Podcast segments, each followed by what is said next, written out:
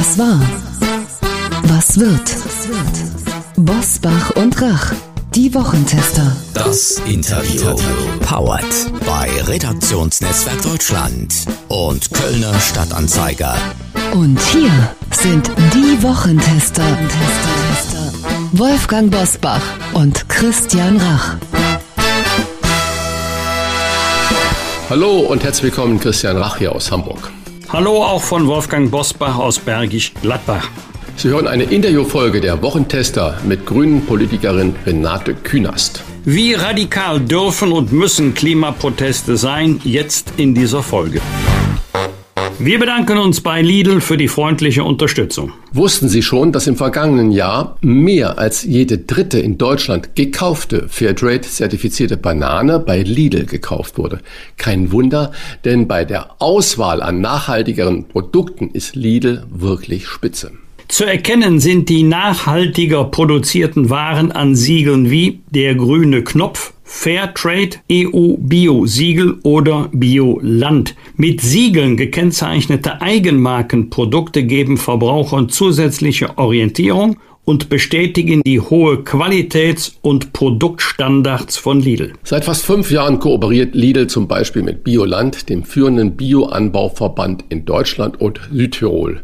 100 regionale Biolandprodukte in verschiedenen Warengruppen und mehr als 300 Bio- oder Bioland-Artikel finden Sie bei Lidl im Dauersortiment. Außerdem knapp 30 Fairtrade-zertifizierte Produkte und rund 450 vegane Artikel. Treffen Sie Ihre Kaufentscheidung ganz bewusst mit den Nachhaltigkeitssiegeln bei Lidl, denn sie stehen für mehr soziale, ökologische und gesundheitliche Transparenz des Angebots für ein nachhaltigeres Einkaufserlebnis zu gewohnt günstigen Preisen. Übrigens werden nicht nur Lebensmittel, sondern auch Elektronik, Haushaltsgeräte, Spielzeug oder Möbel neben der Lidl-internen Prüfung von unabhängigen Instituten eingehend untersucht. Weitere Informationen zu den Nachhaltigkeitssiegeln bei Lidl erhalten Sie im Internet unter lidl.de slash Verantwortung. Hier nochmal die Internetadresse für mehr Verantwortung lidl.de slash Verantwortung. Heute zu Gast bei den Wochentestern Renate Künast. Die Grünen-Politikerin und Juristin zählt zu den Urgesteinen der Anti-Atomkraftbewegung. Mit den Wochentestern spricht sie darüber, wie weit Protest gehen darf und was sie von der Weltklimakonferenz erwartet. Sie engagierte sich Ende der 70er Jahre in der Anti-Atomkraftbewegung und lebte zeitweise in der sogenannten Republik Freies Wendland bei Gorleben, weshalb sie auch jahrelang vom Verfassungsschutz beobachtet wurde. Später Anfang der 2000er Jahre, also vor gut 20 Jahren, war sie als Bundesverbraucherschutzministerin und Fraktionschefin der Grünen selbst Teil der Macht und als Juristin ist sie auch heute noch geübt darin, die Grenze zwischen friedlichem Protest und bedenklichem Aktionismus abzuwägen. Wie radikal darf oder muss Klimaprotest sein? Das fragen wir die Bundestagsabgeordnete von Bündnis 90, die Grünen, Renate Kühnast. Herzlich willkommen bei den Wochentestern. Ich freue mich auch. Frau Kühners, in diesen Tagen wird ja heftig über die Klimabewegung letzte Generation gestritten, die durch ihre Aktionen und Blockaden als besonders radikal auffällt. Die Publizistin Bettina Röhl Tochter von Ulrike Meinhoff sieht Parallelen zur RAF. Erkennen Sie in diesen Aktionen auch sowas wie Terrorismus oder ist das zu weit gesprungen? Ich glaube, es ist falsch gesprungen. Jetzt kennen wir Frau Röhl und sie hat auch immer ihre spezifischen Einschätzungen. Ich glaube, dass hier ein Punkt schon mal ganz falsch liegt, weil bei der RAF von Anfang an die Debatte auch gegen einzelne Personen und das ist hier überhaupt nicht der Fall. Gegen Personen ist da gar nichts gerichtet, äh, weder in den Aktionen noch in der Argumentation, ja, sondern also wenn, dann geht es um die Politik oder bestimmte Institutionen. Aber aber es gibt nicht diese Abwertung von Personen, die ja auch bei der RAF darin lag, also Menschen zu entführen und gegebenenfalls zu töten. Also das finde ich auch überhaupt nicht angemessen, zumal auch das, sag mal, der Kontext, das Thema ein komplett anderes ist, ja. Es geht um etwas, wo bis auf einige wenige Leugner der Wissenschaft sozusagen alle wissen, dass wir, und zwar unabhängig von Parteifarben, dass wir doch auf extrem schwierige Situationen zugehen. Guterres, UN-Chef, hat da gerade auch noch mal gesagt, dass wir gerade unsere Wirtschaft zerstören. So weit entwickelt sich in bestimmten Bereichen die Klimakrise. Das ist ja, in Wahrheit geht es ja gar nicht um Klimaschutz, sondern um Menschenschutz mittlerweile.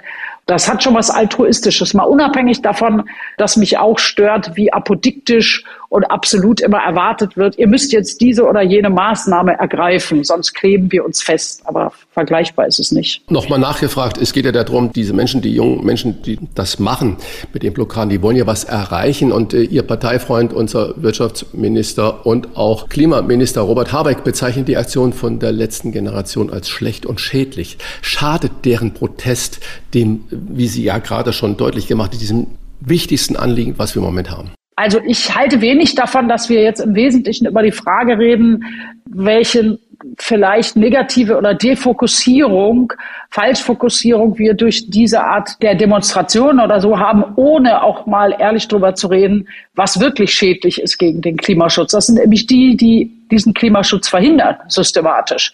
Ja, und immer auf kurzfristige Profitinteressen gehen, was ja deren Verzweiflung ist.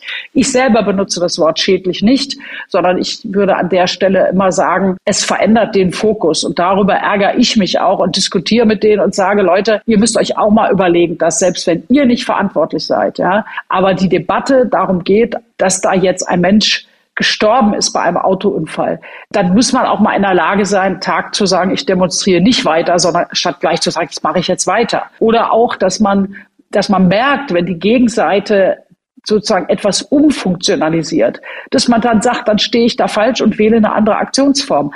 Unser Problem ist doch, deshalb habe ich aber den UN-Chef oder viele Wissenschaftlerinnen, Wissenschaftler kann man ja zitieren, wir sind wirklich bei diesen Kipppunkten. Kipppunkt heißt übrigens, das ist nicht mehr rückwärts zu machen. Also, dass da der Druck ist, auch Fridays for Future sagt das lange und die jungen Leute sind auch frustriert. Also ich finde ja, dass man radikal sein darf, aber dass übrigens ein systematischer Reformprozess, bei dem man sich wirklich anstrengt, eben auch radikal ist. Ja? Und dass wir dafür sorgen müssen, nicht deren, denen, die unsere Zukunft nicht in die Hand nehmen wollen, positiv, denen nicht den Gefallen tun darf, dass die ganze Zeit über äh, Patrex oder sonstige Klebetechniken geredet wird. Ja? Da muss man gerissen sein und sagen, für den Klimaschutz ändere ich meine Methode. Es gibt nach Informationen der Süddeutschen Zeitung erste Richter in Berlin, die die Aktionen für legal halten. Im konkreten Fall ging es um eine junge Aktivistin, die in Berlin-Friedrichshain dreieinhalb Stunden eine Kreuzung blockiert hatte. In der Entscheidung heißt es unter anderem, das Festkleben könne man nicht als Straftat werten, auch eine Nötigung sei es nicht, weil das Verhältnis zwischen Zweck und Mittel der Blockade nicht verwerflich sei. Fakt ist, man kann darüber juristisch auch anders urteilen. Was wäre Ihr Urteil in diesem Fall gewesen? Ich fürchte, Herr Bosbach, ich wäre zum gleichen Ergebnis gekommen. Warum? Ähm, Im entsprechenden Nötigungsparagraphen äh, des Strafgesetzbuches steht ja, dass äh, der Zweck verwerflich sein muss. Sie sagen, es ist quasi eine rechtswidrige Tat, wenn äh, es einen verwerflichen Zweck gibt. Und hier hat offensichtlich das Gericht gesagt, dass der Zweck, nämlich der Klimaschutz, was ja eine existenzielle Krise ist, eben nicht verwerflich ist. Diesen Gedanken habe ich immer gehabt, schon mal als die Diskussion losging, wenn man einmal kurz ins Gesetz blickt. Aber es gibt ja noch keine höchstrichterliche Rechtsprechung. Also es wird jetzt aus Berlin oder auch aus München und so diverse Verfahren geben, die dann äh, sozusagen die Gerichtsleiter äh, hochsteigen an der Stelle. Aber wissen Sie, was das Kuriose dabei ist? Das habe ich ja vorhin schon mal gesagt. Also ich habe gerade eine Zahl gelesen, dass in Deutschland 33.000 Menschen wohl, äh, oder was, Europa, also früher gestorben sind durch die Hitzewellen. Dafür gibt es irgendwie keinen Straftatbestand. Ne? Aber das ist doch irgendwie kurios, wenn wir die ganze Zeit darüber reden. Ich persönlich ärgere mich, dass wir über, darüber reden müssen faktisch, aber der Diskurs, die öffentliche Debatte nicht darüber redet, wie massiv das eigentlich mittlerweile ist. Dass wir Steuergelder ausgeben müssen, weil die Bauern zum falschen Zeitpunkt viel zu viel Wasser oder eben gar kein Wasser haben. Womit, wie ernähren wir uns eigentlich? Wie blicken wir eigentlich auf Flüchtlingsbewegungen, wo Menschen in ihren eigenen Regionen nicht mehr leben können? Und natürlich woanders dann auch Probleme aufwerfen. Also das sind so viele Fragen, dass doch wir zwar von denen erwarten müssen, dass sie den Diskurs nicht verschieben und dass sie auch niemanden gefährden, ja, und die Rettungsgasseneinheiten und und und, aber der Hauptpunkt liegt doch eigentlich woanders, ne? Bis hin zur Frage, zerstören wir unsere Wirtschaft und Arbeitsplätze. Darf ich noch einen kurzen Rechtsgedanken einfügen? Es geht ja um die Zweck-Mittel-Relation. Und blockiert werden hier äh, Hauptverkehrsstraßen oder sogar Autobahnen und damit Autofahrerinnen und Autofahrer, denen man ja nicht den Vorwurf machen kann, sie würden jetzt das Klima zerstören. Also man kann ja sagen, die Bundesregierung oder der Bundestag, das wären die Adressaten des Protestes. Nein, hier ist es ja die Bevölkerung, die vielleicht nur zur Arbeit möchte oder ins Krankenhaus. Ja, haben Sie recht. Das ist auch für mich ein Punkt, der das ja natürlich eröffnet, gerade mal nochmal, dass man über andere Dinge redet. Zum Beispiel die Frage, nicht nur kommt der Krankenwagen durch, sondern ist da vielleicht eine Pflegerin, Pfleger, die irgendwo hin müssen oder eine Lehrerin oder wie. Ja. Stimmt. Das besonders Makabre ist ja noch, wenn die da im Stau stehen und ihren Benzinmotor weiterlaufen lassen, ist dem Klima noch mehr geschadet. Weil also so ein Benziner ist ja auch ein Problem sozusagen im Ergebnis. Ja, Das macht das Ganze immer makabrer. Aber gucken wir noch mal auf die Frage, wo liegt, wo ist eigentlich das Kernproblem? Vielleicht ist auch der Punkt, dass wir denen zu Aufmerksamkeit so viel verhelfen, ja, dadurch noch diese Aktionsform so ist, ich, ich, ich meine, dann kommen sie noch in eine Zeitung, dann wird nochmal drüber berichtet und dann glauben sie vielleicht sogar noch, dass damit tatsächlich äh, was verändert wird. Ja? Ähm, aber natürlich lässt sich ein Bundestag auch nicht erpressen. Die haben ja zum Beispiel vor Tagen gesagt, dass sie heute um 10 Uhr auffordern, den Bundeskanzler und äh, weiß, den Verkehrsminister und den Wirtschaftsminister zu Verhandlungen mit ihnen zu kommen über bestimmte Punkte. Die haben natürlich alle drei nicht reagiert. Ich habe irgendwann mal witzig gesagt, da reden wir im Deutschen Bundestag um äh, übers Bürgergeld und später über Handelsverträge und so. Ich glaube nicht, dass sie Zeit haben. Und wieso sind die anderen die Verhandlungspartner? Also das ist ja so eine Art Selbstermächtigung. Mhm. Das hat ja auch was Kurioses. Aber umgekehrt also ist es ja die Frage, wie, wie viel reden wir dann ständig über die? Lassen Sie uns lieber über Klimaschutz reden. Das macht denen ihr vielleicht dieses Feld auch kaputt. Und es gibt ja auch andere, wie die Fridays for Future Jugend und viele, viele andere auch aus der Wissenschaft. Eigentlich müssen wir unsere Zeit damit verbringen, was machen wir jetzt? Also wie bauen wir den öffentlichen Verkehr auf? Investieren wir darin Geld?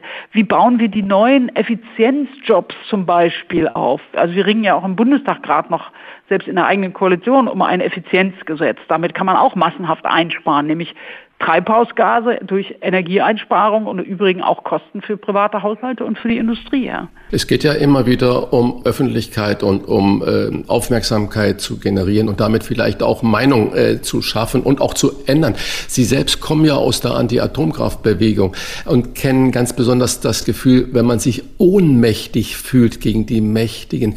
Wie stehen Sie denn heute dazu? Gibt es Ihrer Überzeugung nach so etwas wie so ein, ich sag mal, ein hohes Gut? Äh, oder ein höchstes Gut, für das fast jedes Mittel recht ist? Nein, es ist nie jedes Mittel recht. Also außer Sie reden wirklich über Notstands- und Notwehrsituationen, da sehen die Gesetze das ja vor, ja, dass man dann ja sein eigenes Leben oder das anderer schützen darf, deshalb dann nicht äh, rechtswidrig oder schuldhaft handelt.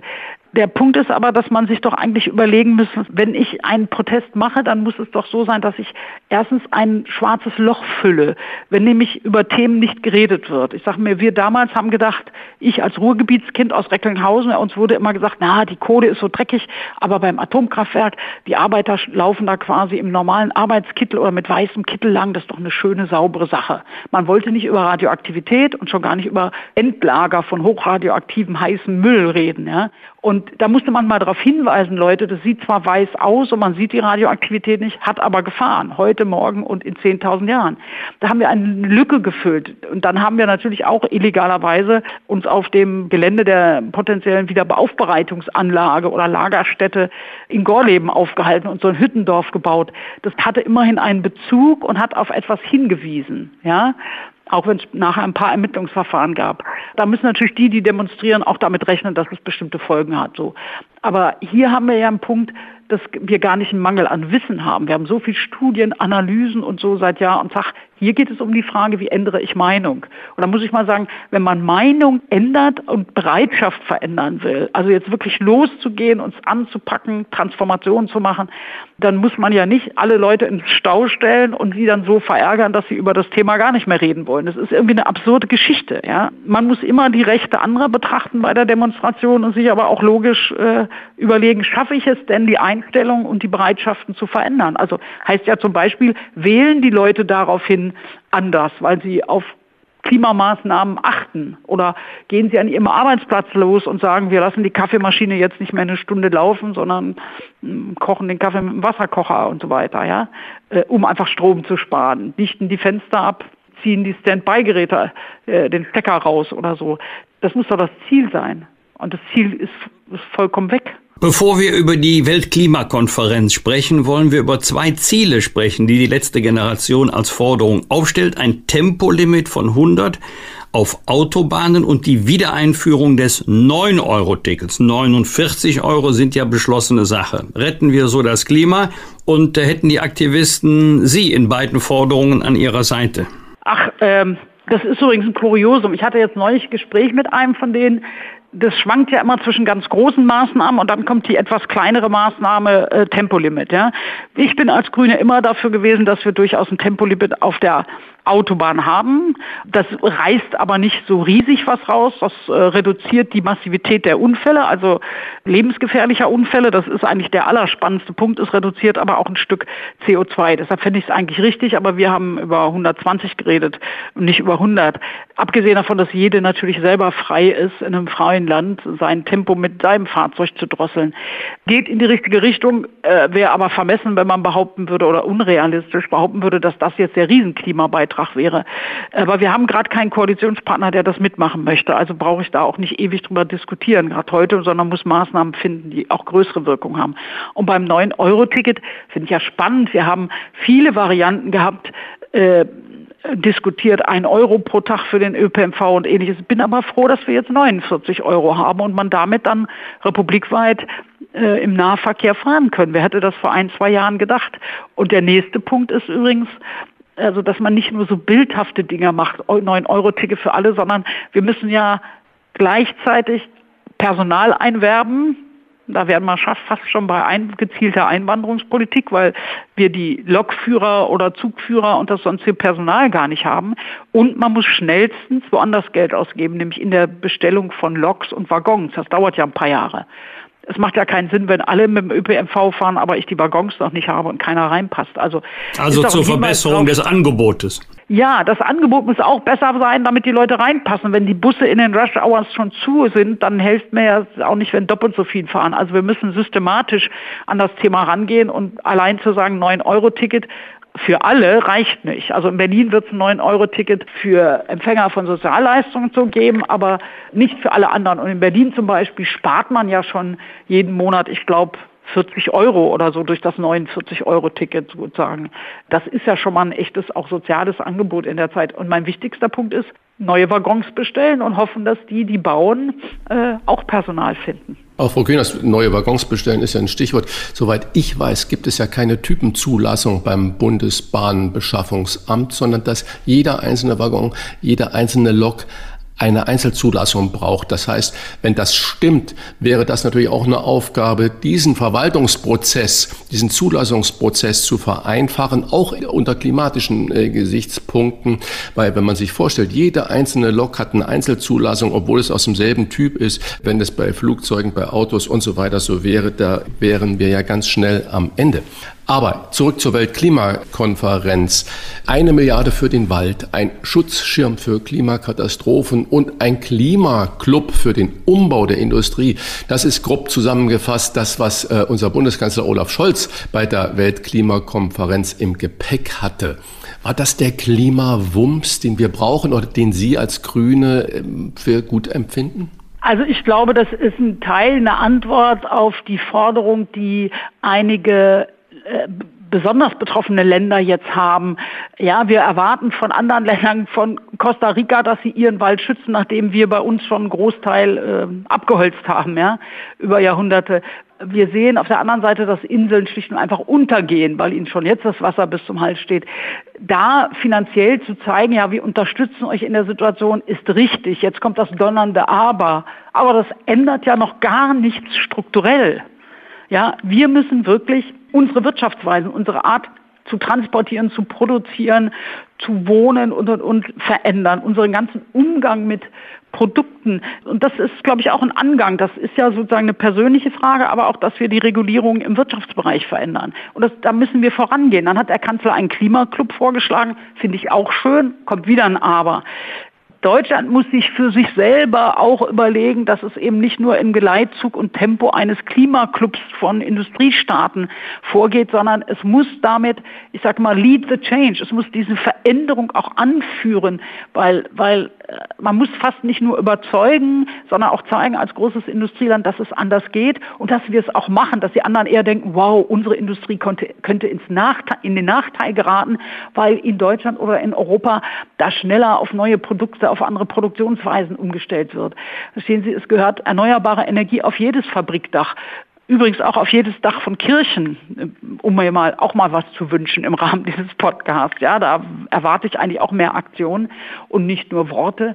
Wir müssen die technisch vorne sein. Wir müssen als Europa dafür sorgen, dass man wegen dieser ganzen Standby-Schaltung. In Deutschland war es so, dass wenn Sie alle Standby-Schaltung nehmen, braucht die fast die, die Energie eines Atomkraftwerkes. Wir müssen darauf bestehen, dass sie anders gebaut werden. Dann kosten sie ein oder zwei Cent mehr, verbrauchen aber höchstens so noch halb so viel äh, Geräte. Wir müssen die Leute informieren, wie sie im Haushalt sparen können. Also überall mal neu denken und die Dinge dann auch äh, sozusagen anders umsetzen. Das ist der ist der äh, große Punkt. Und ich freue mich, dass hier und da Wirtschaft ja manchmal weiter ist als die Debatte im Deutschen Bundestag. Ja.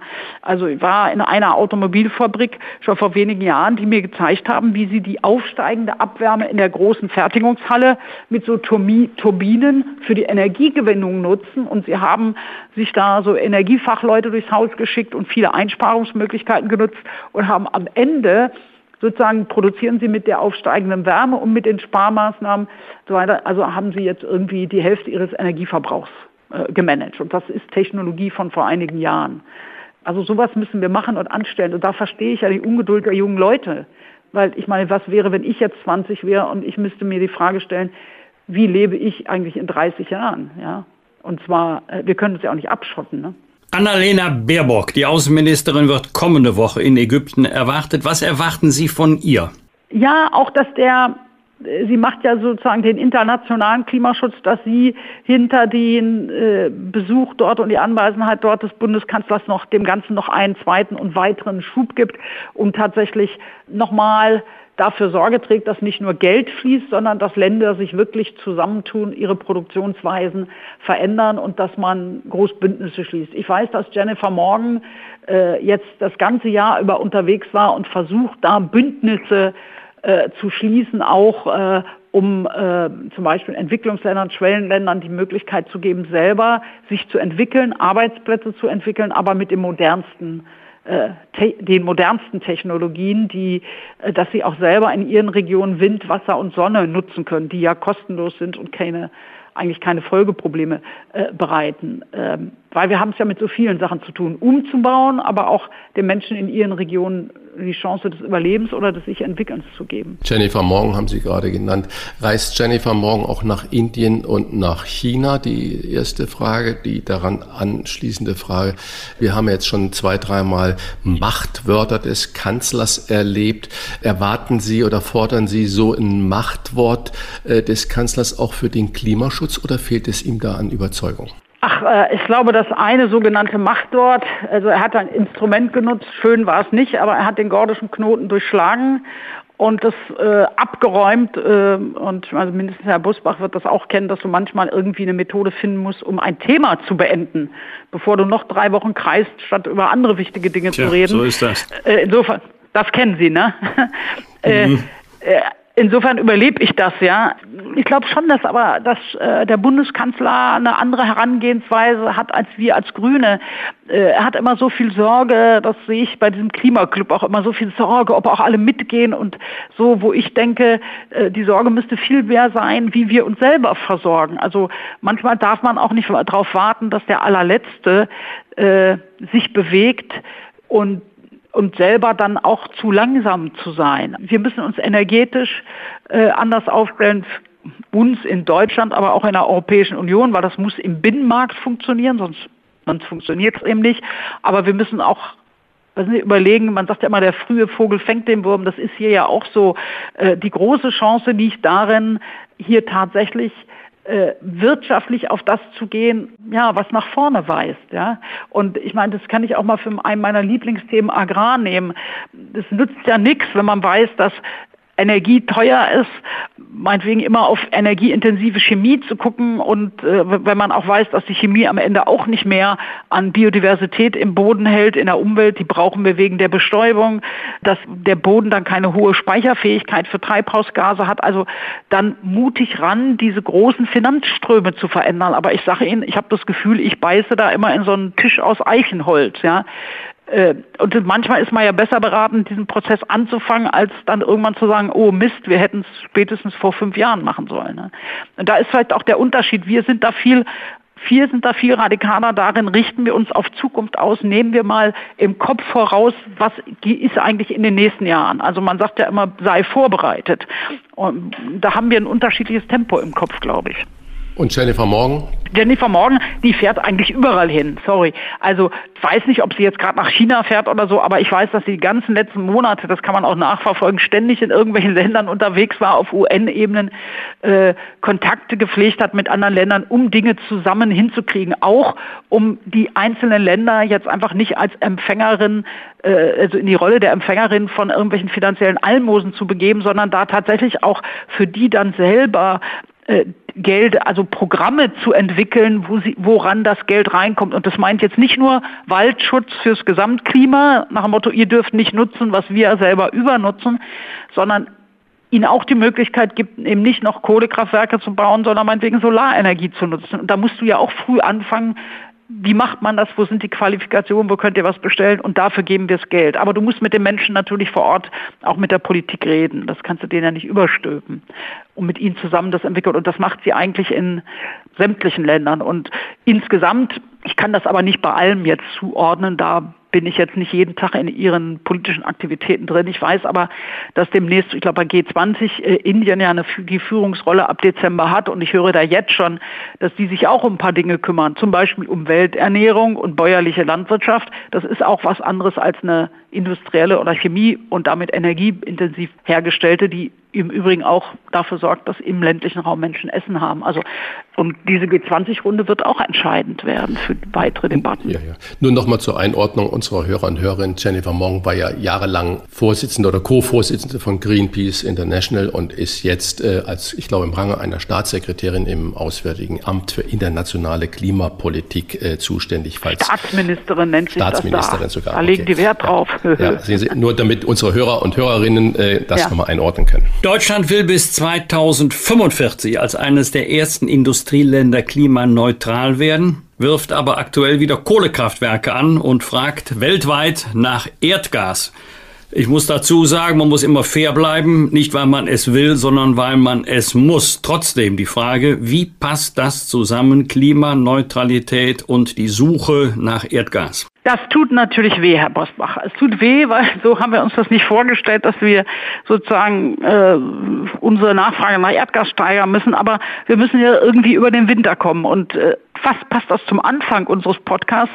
Man muss in der Art und Weise, wie man Politik macht, auch Menschen mitnehmen, ja, und sie nicht verärgern. Und äh, dazu gehört auch, dass wir als Industrieland, selbst wenn wir hier und da was werden, runterfahren müssen im Rahmen des Lastenmanagements, dass wir im Wesentlichen aber uns versorgen. Wir wollen hier nicht frieren, sondern wir wollen zeigen, ja, dass es nach vorne geht, dass wir die Zeit überstehen. Und deshalb gucken wir ja bei all diesen diesen Punkten auch immer drauf, also wie kommen wir über den Winter, aber auch äh, die Aufforderung selber einzusparen, das auch als Privathaushalt, als Industrie zu überlegen, was viele schon tun, und gleichzeitig das Neue aufzubauen. Weshalb sozusagen auch bei LNG-Terminals, also bei Flüssiggas und so, was ja wirklich kein grüner Traum war, äh, allenfalls ein Albtraum, aber das auch so bauen und ausrichten, dass daraus große Wasserstoffanlagen werden können und so, ja. Weil gerade im Großen macht das ja Sinn, wenn man durch erneuerbare Energie die Energie hat, um diesen Wasserstoff äh, herzustellen. Also weshalb das da manchmal grüner Wasserstoff genannt wird. Ähm, also wir versuchen, müssen beides versuchen. Ähm, und wir können ja nicht unsere Grundlagen zerstören, sondern müssen die Grundlagen auf das Neue ausrichten. Umso mehr müssen wir uns anstrengen. Sie sagen gerade, im Großen macht das Sinn und äh, ich glaube, man muss ja auch im Großen da denken. Und wenn ich dann lese, 170 äh, Millionen Euro für einen Schutzschirm gegen Klimarisiken, 1,5 Milliarden Euro bis 2025 für globale äh, Biodiversität und 2 Milliarden Euro für ein Programm, das Staaten belohnt, deren Wald äh, CO2 bindet, sind denn solche, ich nenne sie mal Gastgeschenke eines selbsternannten weltweiten Klimavorreiters überhaupt würdig oder ist das nur so ein Placebo? Nein, es ist ja ein Land, das das gibt und es fordert alle großen anderen Länder auf, auch was zu geben. Und ich sag mal, jede große Reise beginnt mit dem ersten Schritt. Man kann dann immer sagen, die eine Milliarde löst nicht alle Probleme, aber es geht ja auch darum, dass Länder, die sich entwickeln wollen und für die und auch kleinere Länder ist das schon ein Punkt, also auch in Regionen die Möglichkeit haben, was anderes aufzubauen, statt den Wald anzutasten. Ja, also Costa Rica und so macht das ja schon und weiß auch, dass sie dann umgekehrt für Ökotourismus stehen, für eine bestimmte Touristengruppe und auch äh, ihren Wald erhält, von dem sie und alle anderen auf der Welt äh, sozusagen profitieren. Ich erwarte, dass andere Staaten auch Geld mitbringen und das investieren, aber ich habe es schon mal gesagt, dieses Geld allein für bestimmte Dinge, das reicht ja auch nicht. Es muss und sollte dann nicht nur Waldschutz sein, sondern auch deren wirtschaftlich regionales Handwerk und und und oder Entwicklung unterstützen, indem man sie bei Investitionen in Energie und Einbau von Energie sozusagen, die ökologisch ist, äh,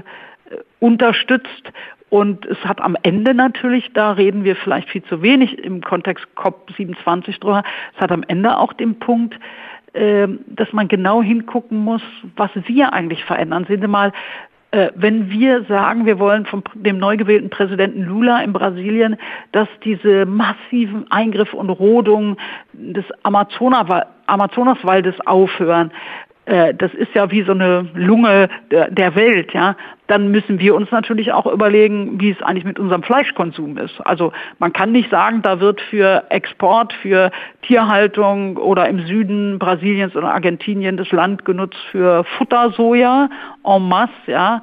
Äh, und das wollen wir nicht mehr, dass ihr das tut, ja, dann müssten wir auch sagen, in der nördlichen Hemisphäre äh, wir sind dann auch bereit, nicht mehr zu sagen, dass das tägliche Schnitzel und jeden Tag Bärchenwurst oder ähnliches ähm, sozusagen zu unserem Wohlstand gehört. Dann ist der neue Wohlstand des 21. Jahrhunderts unter Klima- und Biodiversitätsgesichtspunkten eben, wir versuchen es mal jetzt genussvoll mit klugen Gemüserezepten ne, in, und verändern das Verhältnis Gemüse-Fleisch.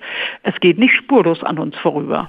Ich wage mal die These, auch nach dem Machtwort des Kanzlers zum Thema Kernenergie, also bis Frühjahr 2023, wird das Thema auf der Tagesordnung bleiben. Rechnen Sie damit, dass sich das im Frühjahr erledigt hat? Das Thema Kernkraft wird die Debatte bleiben. Und wenn die Debatte bleibt, werden die Grünen auch bei ihrer Haltung bleiben, keinen Tag länger. Die Grünen bleiben bei ihrer Haltung keinen Tag länger. Wir haben dies jetzt gemacht, obwohl wir glauben, dass man mit einem guten Lastenmanagement um ein paar Veränderungen in diese Situation gar nicht gekommen wäre. Wir haben zeitgleich gesehen, dass dieses atomgetriebene Land Frankreich am Ende auf unsere Solidarität angewiesen sein kann, ist doch makaber. Ne? Sie haben sich selber mit ihrer Atomenergie in eine Sackgasse äh, manövriert, um dann andere Länder auch in die Situation zu bringen, zu sagen, wir halten ein bisschen Atomenergie noch vor, um Nachbarn helfen zu können.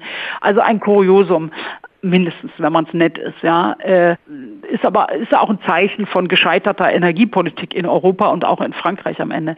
So, wir haben dies jetzt gemacht, um in diesen Winter zu kommen. Es, man hätte es mit Lastenmanagement und so weiter auch machen können. Wir müssen tatsächlich Das ist auch klar äh, und können uns auch anders umstellen, auch wenn die nächste Zeit noch durchaus hart werden wird. Aber wir können ja nicht in allen Dingen das Gegenteil von dem tun, was wir eigentlich für vernünftig halten. Und ich weise noch mal darauf hin, dass teilweise die Bundesländer, die am lautesten geschrien haben, aber auch die sind, die am lautesten schreien, in mein Bundesland kommt kein Endlager.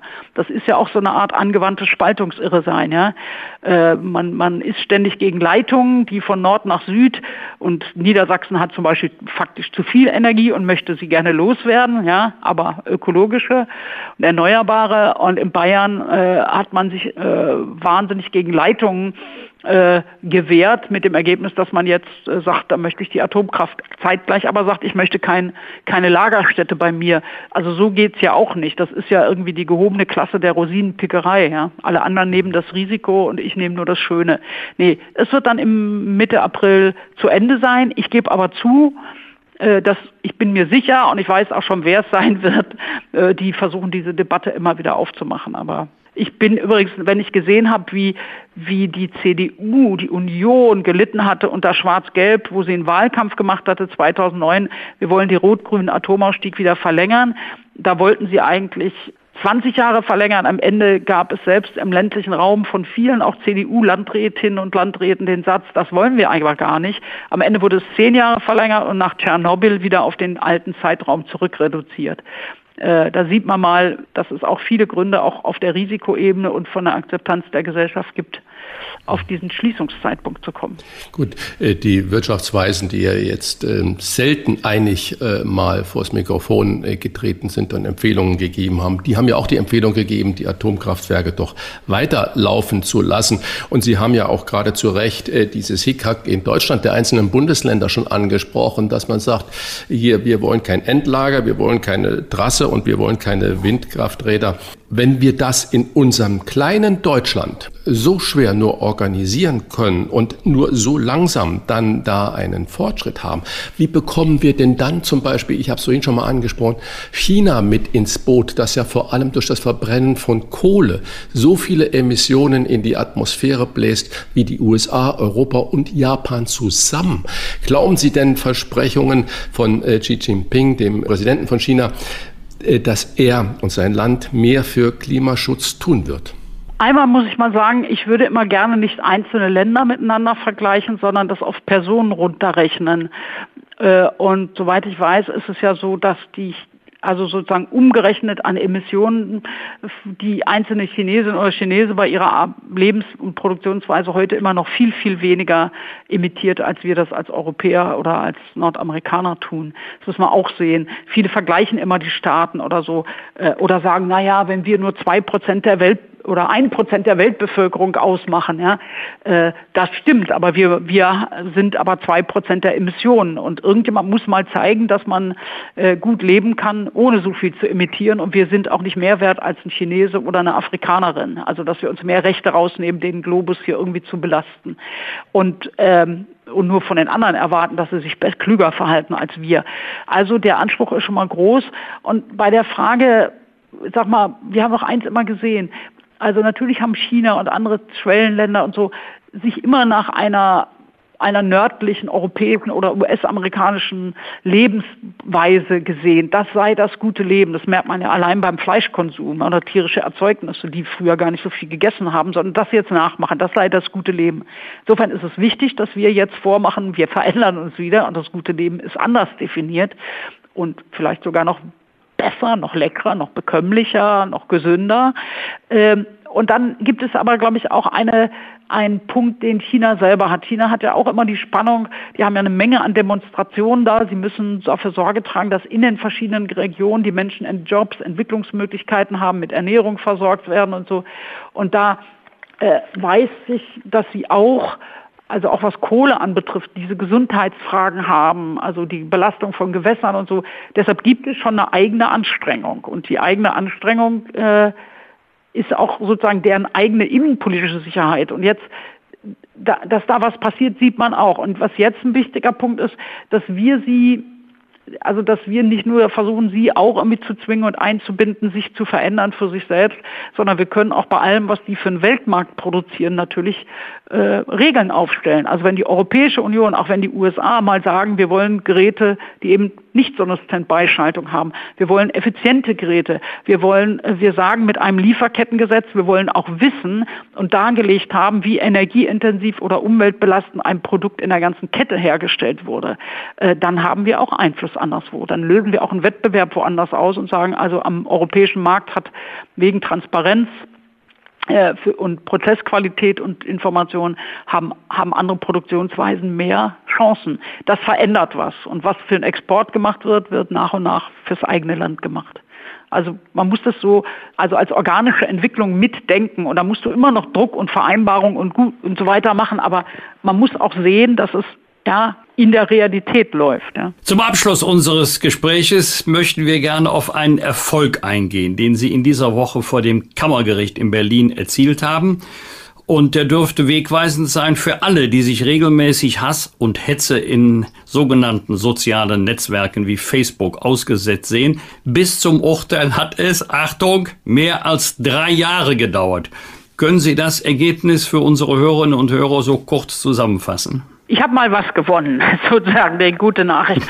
Und zwar habe ich schon vor einigen Jahren, hat jemand ein ein Fake-Zitat, also ein erfundenes Zitat über mich in die Welt gesetzt und daraufhin gab es sowohl bei Facebook als auch bei Twitter viel Hass, Hate-Posts und so.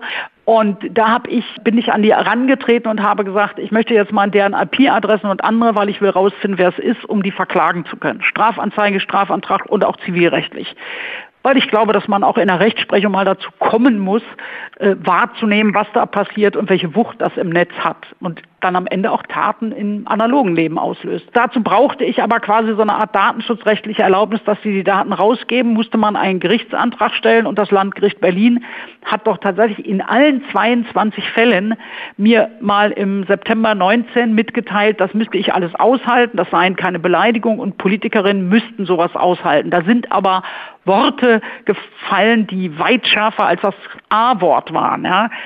Ich habe dagegen Beschwerde eingelegt. Damals sind ja viele in Medien, auch in der Gesellschaft, waren vollkommen entgeistert darüber. Ja.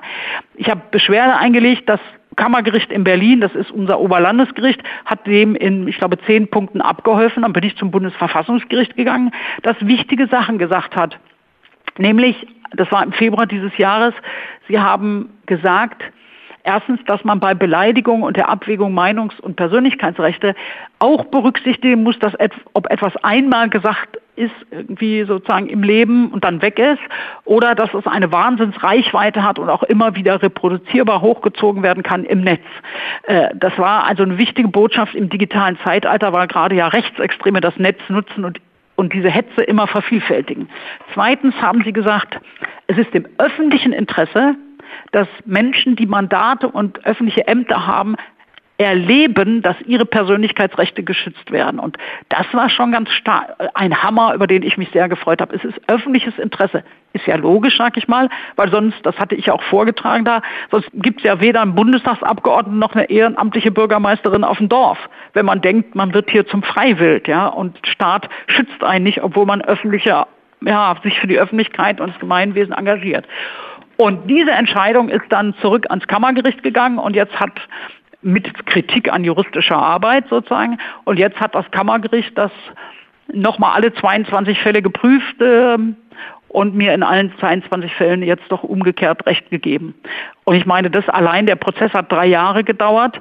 Bei manche werden unter diesen Adressen wahrscheinlich schon gar nicht mehr zu finden sein, aber es war es mir wert und diese Bundesverfassungsgerichtsentscheidung, die dazwischen steckt, und auch diese müssen ja alle Zivil- und Strafgerichte jetzt irgendwie umsetzen und berücksichtigen. Das ist der wirkliche Sieg. Man muss mit ihr nicht in allen politischen Fragen einer Meinung sein, aber wir halten fest, sie kämpft immer mit offenem Visier und Argumenten für ihre Überzeugungen und diese muss man äußern dürfen, ohne Hass und Hetze in übelster Form erdulden zu müssen.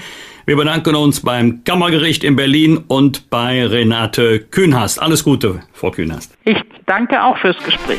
Danke, Frau Kühnhast. Fragen und Anregungen für Bosbach und Rach?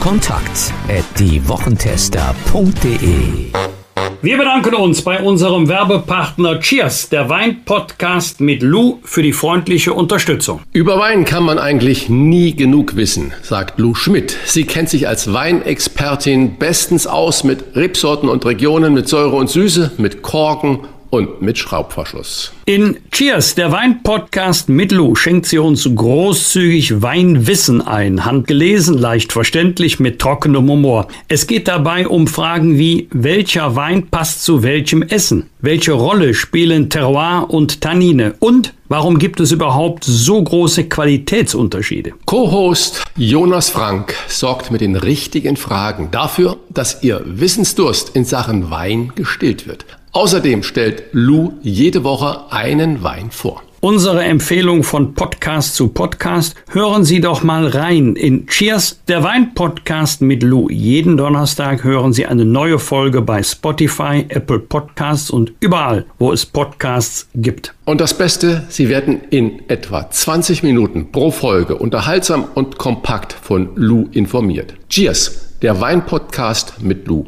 Überall, wo es Podcasts gibt, viel Spaß beim Hören und Cheers. Bosbach und Rach. Im Internet diewochentester.de. Das waren die Wochentester, das Interview mit Unterstützung vom Kölner Stadtanzeiger und dem Redaktionsnetzwerk Deutschland. Wenn Sie Kritik, Lob oder einfach nur eine Anregung für unseren Podcast haben, schreiben Sie uns auf unserer Internet- und auf unserer Facebook-Seite. Fragen gerne per Mail an kontakt@diewochentester.de und wenn Sie uns auf einer der Podcast-Plattformen abonnieren und liken, dann freuen wir uns ganz besonders. Hören Sie doch mal rein in unsere neue Kompaktausgabe der Wochentester bereits am Donnerstagabend ab 22 Uhr. Die neue reguläre Folge hören Sie dann am Freitag ab 7 Uhr. Danke für Ihre Zeit. Was war? Was wird? Wolfgang Bosbach und Christian Rach sind die Wochentester. Ein maßgenau Podcast. Powered bei Redaktionsnetzwerk Deutschland und Kölner Stadtanzeiger.